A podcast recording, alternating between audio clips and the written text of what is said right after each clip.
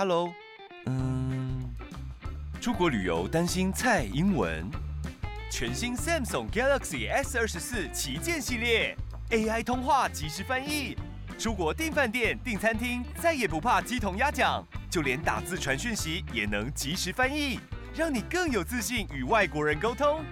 Galaxy S 二十四旗舰系列一出手就搞定，想知道更多 Galaxy AI 功能？立刻点击荧幕。欢迎收听找立方助聊房地产第四七集线上 p a r k e t 节目，我是找立方助的小编一八八。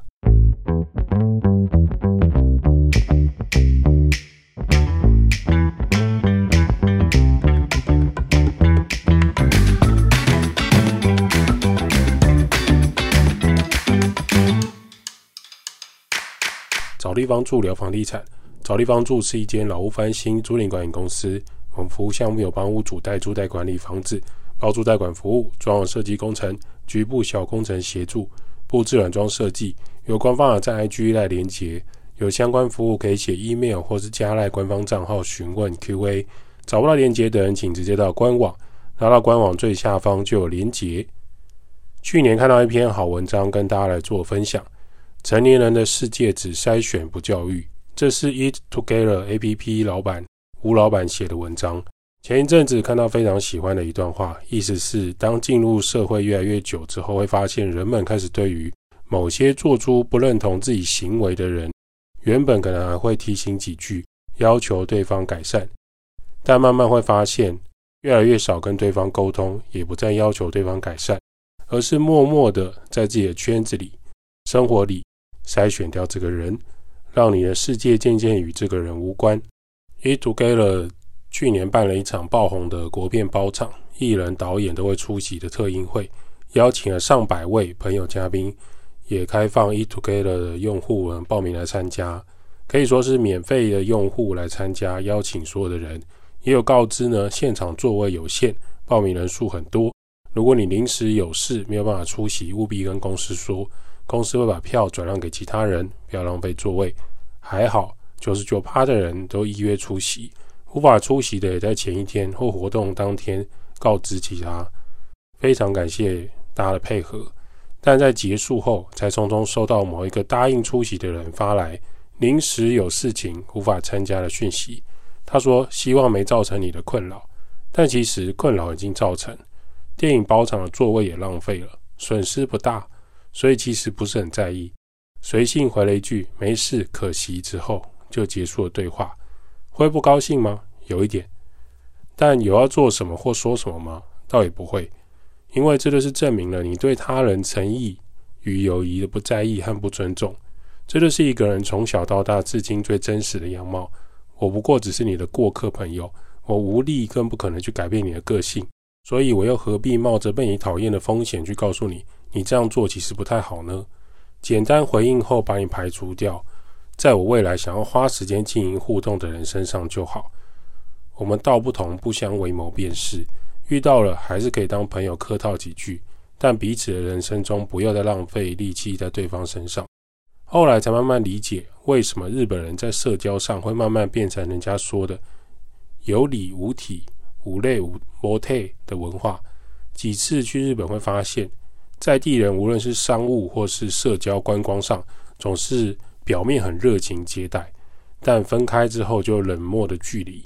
为什么会跟日本企业合作，要花大量的时间沟通往来，还有建立这种客套的关系呢？因为越成熟的文化，越懂得合作的对象不是靠你去要求对方怎么做，而是默默观察对方的言行，最后大量筛选出适合的对象、合作的对象、适合来观光的对象就好。在工作上更是如此，大部分人会觉得抱怨自己的、给自己压力的主管、老板很机车、很烦，可不可以不要管那么多？但通常只有一开始主管对你还有期待的时候，才会花更多心思在协助你，还有督促你，对你有要求跟提醒。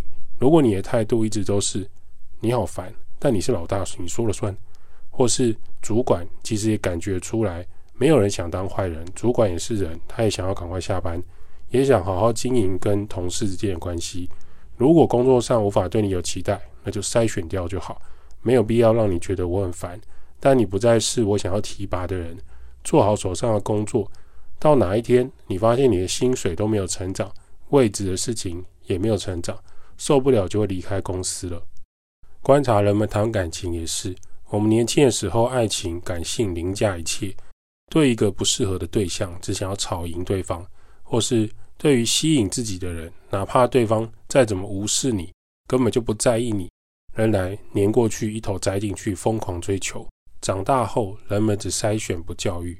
我们不再想花时间去跟不这么喜欢我的人相处了，或是想办法让对方喜欢自己。我们已经试出善意来对你，你对我冷漠以对的话，好吧，那就到此为止。大家时间都很宝贵，彼此都不要再浪费一秒钟，赶快结束，才能更快与真正在意自己的、真正有机会合作的人相遇。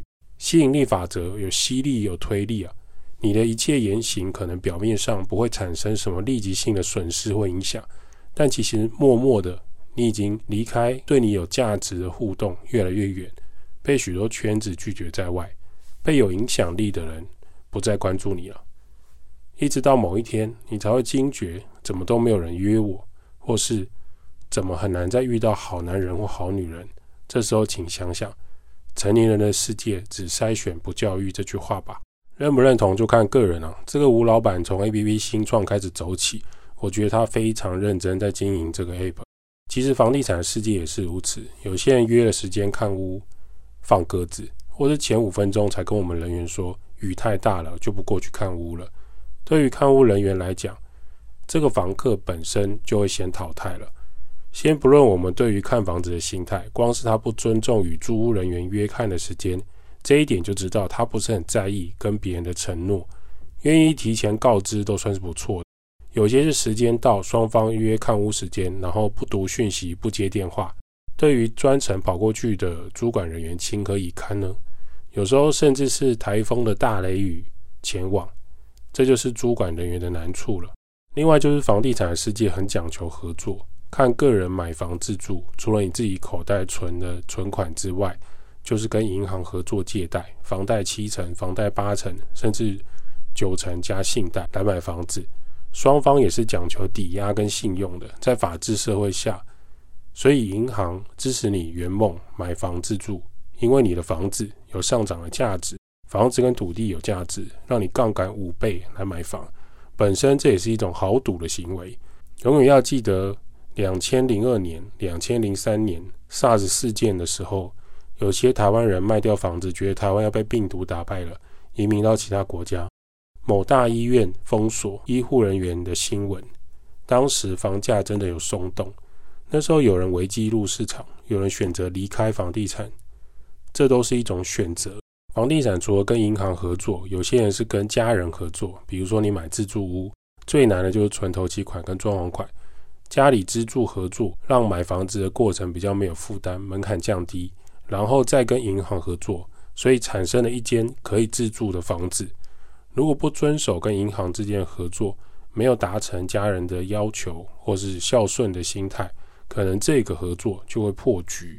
再来看看公司买房地产，公司买房地产会是自住吗？除了真正做员工宿舍的不讨论，通常是自产，增加公司的资产。本业收入是一回事，公司拥有更多的现金，加上可以跟银行杠杆做企业贷款，还有办理房贷，在买房子上虽然比过去严格，但还是有这个管道可以执行。所以公司会跟银行提出想要买某一块土地或是某一栋房子，A 银行可能不愿意，那公司就会询问 B 银行，B 银行可能觉得可行，于是双方谈妥条件了。到最后一关的时候，B 银行临时又喊卡。对于原公司来说，这就产生了信任问题。纵使 B 银行后面反过来询问有兴趣了，公司可能已经找 C 银行合作了。毕竟公司如果真的准备好资金跟有买房自产的意愿，既然 B 银行前面说好的东西反悔，后面再来答应，为时已晚。缩小到个人和团队，如果你今天想要进入房地产市场，作为投资收租，你会怎么做？除了自己认真存钱，每个人每年存个十万、二十万、五十万，存好几年之后，直接入手一间房子收租。通常快速的方式是大家会选择合作，只是表面上有没有曝光宣传而已。我认识一个医生团队，之前去参观他们的收租屋，蛮高规格的。他们用装潢诊所的方式标准来做，找室内设计师装修，所以室内合法装修申请竣工，装潢给房客的等级也是高于市场，所以他们只要找到好房客，基本上收租都可以很稳定。他们的想法是，装潢如果开蕊可以减少空屋时间，还有拉高租金的话。基本上装潢费用都算很合理，他们也精算过大概几年可以回本，每年的投资报酬率是不是符合团队需求？